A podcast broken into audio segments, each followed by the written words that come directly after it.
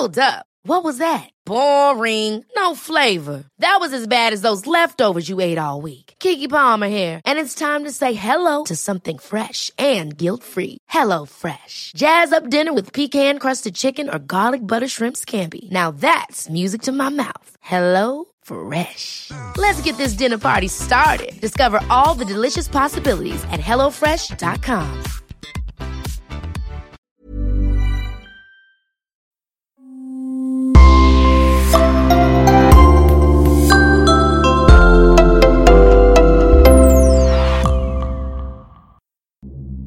Et bienvenue pour une nouvelle affaire criminelle. Nous sommes à Prèves-Saint-Moins, ce dimanche 10 janvier 1993. Aux premières lueurs du jour, les éboueurs qui passent pour leur tournée matinale remarquent de la fumée qui s'échappe d'une des villas d'un quartier résidentiel. Les pompiers sont alertés, l'incendie a déjà bien entamé la toiture. Une femme et ses deux enfants comptent déjà parmi les victimes. Le mari, lui, est retrouvé à l'étage, inanimé dans sa chambre. Il est le seul survivant. Transporté d'urgence à l'hôpital de Genève, il sombre dans le coma. Au policier venu l'interroger quelques jours plus tard, il avoue être à l'origine de l'incendie criminel. Mais ce n'est pas tout, il avoue également le quintuple meurtre de sa femme, de leurs deux enfants ainsi que celui de ses deux parents âgés. Un carnage qu'il a perpétré avant de déclencher le feu au domicile familial et d'avaler des cachets pour se suicider. Les policiers sont stupéfaits. L'assassin en question n'est pas n'importe qui, il s'agit du docteur Jean-Claude Roman. C'est un brillant médecin de 39 ans, chercheur à l'Organisation mondiale de la santé. Pour tous les gens qui l'ont côtoyé, il est l'archétype même de Monsieur Tout le Monde. Un modèle de réussite sociale qui a grimpé les échelons sans jamais écraser personne, sans jamais se vanter. Le docteur Roman est la modestie et la bienveillance personnifiée.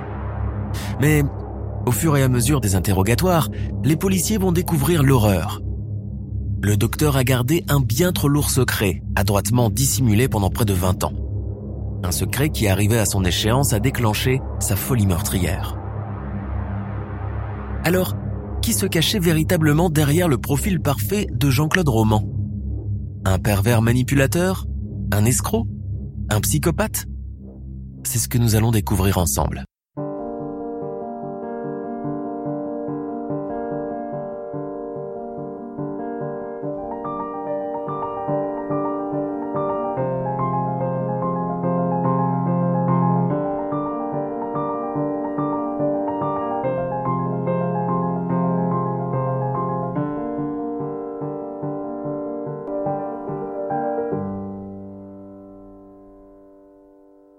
Jean-Claude Roman est né dans le Jura en 1954. Il est le fils unique d'Aimé, un garde forestier, et d'Anne-Marie, une femme au foyer. Né sur le tard, l'enfant est couvé et adoré par ses parents. C'est un élève doué, presque toujours premier de sa classe. Les parents Roman sont des gens de la campagne, éduqués à l'ancienne, très pudiques. Sa mère est une femme fragile qui souffre de fausses couches à répétition, mais bien sûr, on le cache au petit Jean-Claude pour le préserver, le protéger.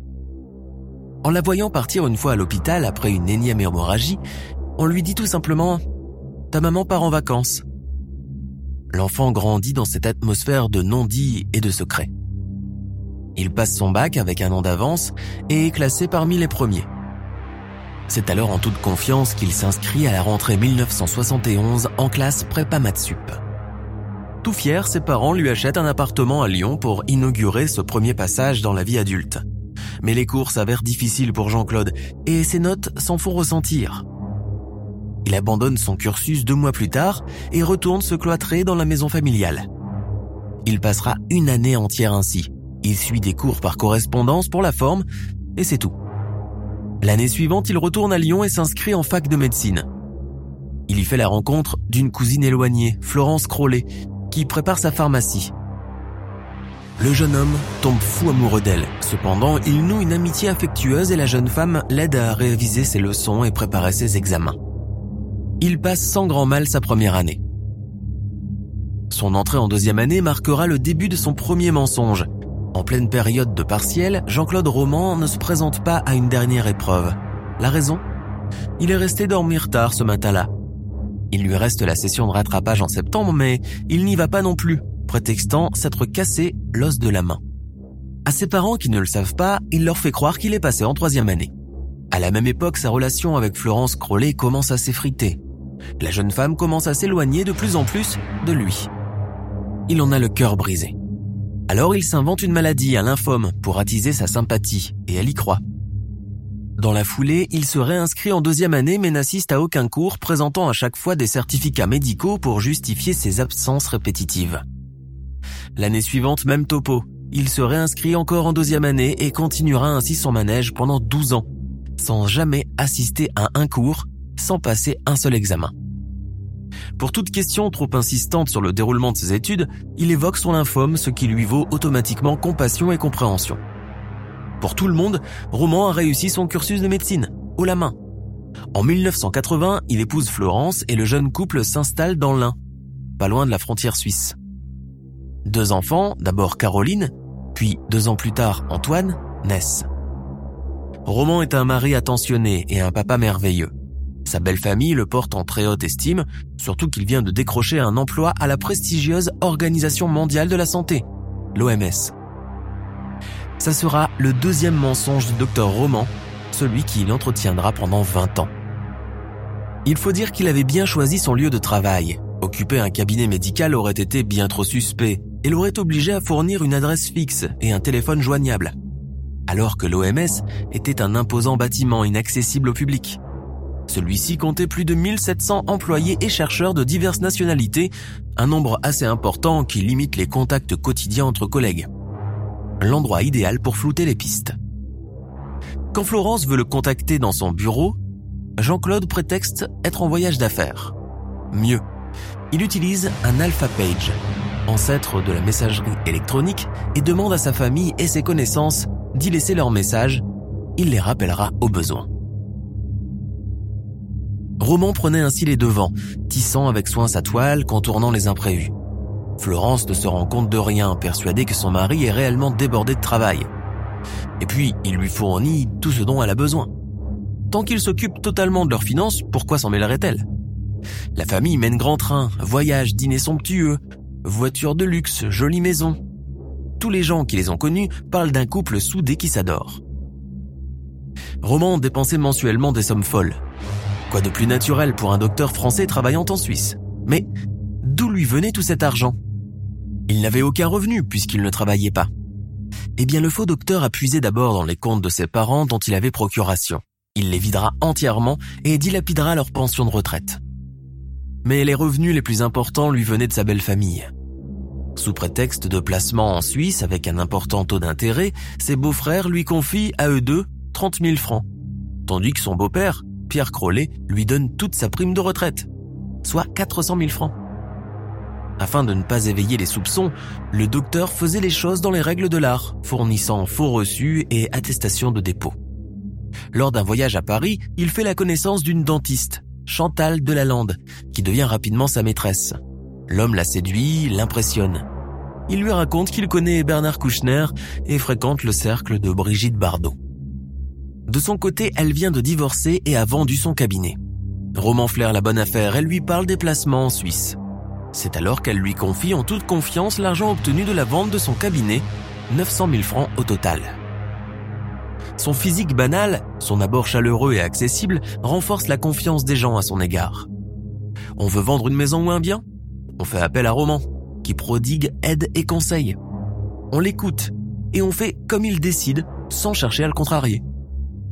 Il ira jusqu'à vendre un faux médicament à l'un des oncles de sa femme qui souffrait d'un cancer. Le faux médecin le persuade qu'à l'OMS, on venait de mettre au point un nouveau remède. L'oncle le croit sur parole et lui en achète à 60 000 francs.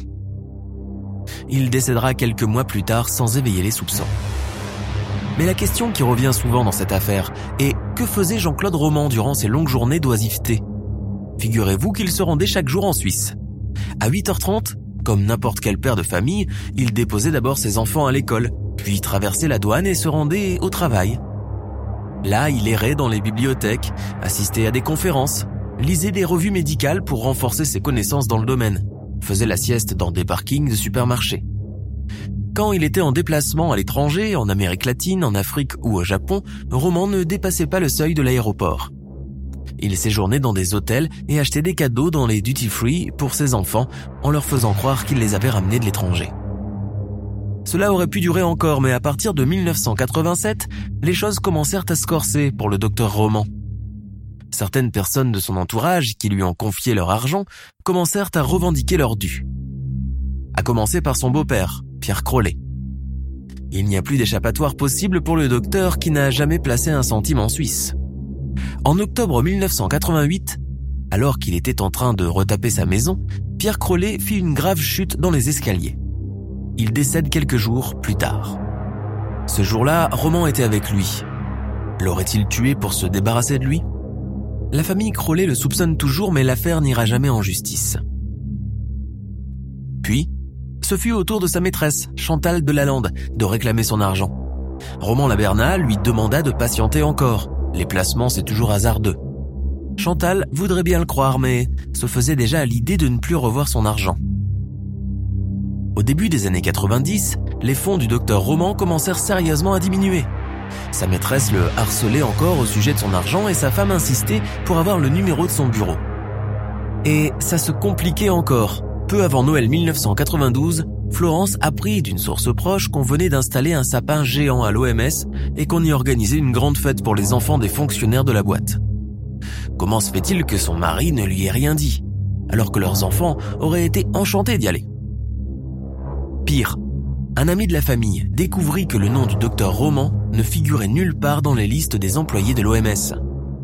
Florence, mise au courant, commença sérieusement à douter pour la première fois de l'homme avec lequel elle partageait la vie. Durant les fêtes de Noël de cette année-là, l'atmosphère fut pesante, plombée. Les frères de Florence se rappelaient d'un Jean-Claude Roman silencieux, préoccupé, qui ne participait pas aux réjouissances familiales. Il était arrivé au bout de son mensonge prêt à être démasqué et il le sentait. La fin de cette mascarade était proche. Le samedi 9 janvier 1993, visiblement victime d'une attaque dépressive, Jean-Claude Roman tue son épouse de plusieurs coups à la tête à l'aide d'un rouleau à pâtisserie, puis leurs enfants avec un 22 long rifle. Ensuite, il sort acheter le journal et discute normalement avec des voisins. Le jour même, il va déjeuner chez ses parents dans le Jura. Après le repas, il les abat froidement avec son calibre 22 long rifle. Il tue même le chien de la famille, un labrador. Dans la soirée, il se rend à Paris chez Chantal de Lalande. Il lui avait promis de l'emmener dîner chez son prétendu ami Bernard Kouchner. Pendant le trajet, il fait un détour par la forêt de Fontainebleau et tente de l'étrangler. Cette dernière supplie de l'épargner, évoquant son enfant handicapé qui resterait orphelin. Roman la laisse partir. De retour chez lui, il asperge les chambres d'essence, y met le feu, avale une quantité importante de barbiturique et s'allonge sur le lit. Au petit matin, l'alerte incendie est donnée aux pompiers. Principal suspect est le docteur Roman nie, d'abord tout en bloc, alors que trop d'éléments font de lui l'unique coupable. Sa maîtresse est la première à témoigner contre lui, parle au policier de l'argent qu'il lui a escroqué et sa tentative de meurtre ratée. Roman finit par avouer le quintuple meurtre et les policiers découvrent avec effroi son parcours de mythomane son statut de faux médecin et les sommes d'argent qu'il a détournées. Après un procès très médiatisé, il est condamné le 2 juillet 1996 à la réclusion criminelle à perpétuité. Durant son procès, il raconte les faits avec froideur et détachement, se positionnant en victime. En tuant ainsi sa femme, enfants et parents, il voulait leur épargner la découverte de son mensonge, de la vie fictive qu'il s'était inventée durant tout ce temps. Jean-Claude Roman a été libéré le 28 juin 2019 après avoir purgé près de 26 ans derrière les barreaux. Nous sommes à la fin de notre émission du jour. N'hésitez pas à écouter les autres émissions du podcast et à prendre 5 secondes pour nous laisser un 5 étoiles sur iTunes. C'est vraiment très important pour nous. Vous pouvez aussi vous abonner pour ne pas rater les prochains épisodes et nous suivre sur Facebook pour nous en proposer de nouveaux. Merci et à bientôt.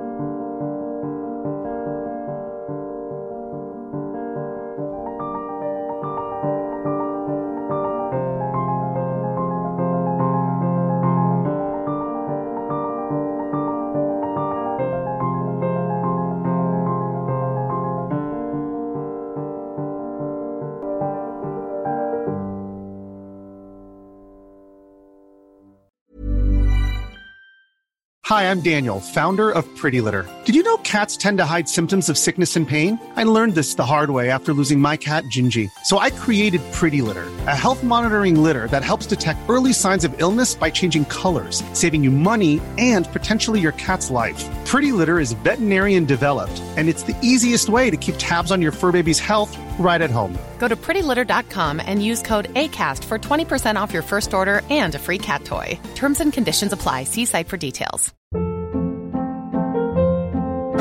Hold up. What was that? Boring. No flavor. That was as bad as those leftovers you ate all week. Kiki Palmer here, and it's time to say hello to something fresh and guilt-free. Hello Fresh. Jazz up dinner with pecan-crusted chicken or garlic butter shrimp scampi. Now that's music to my mouth. Hello Fresh. Let's get this dinner party started. Discover all the delicious possibilities at hellofresh.com.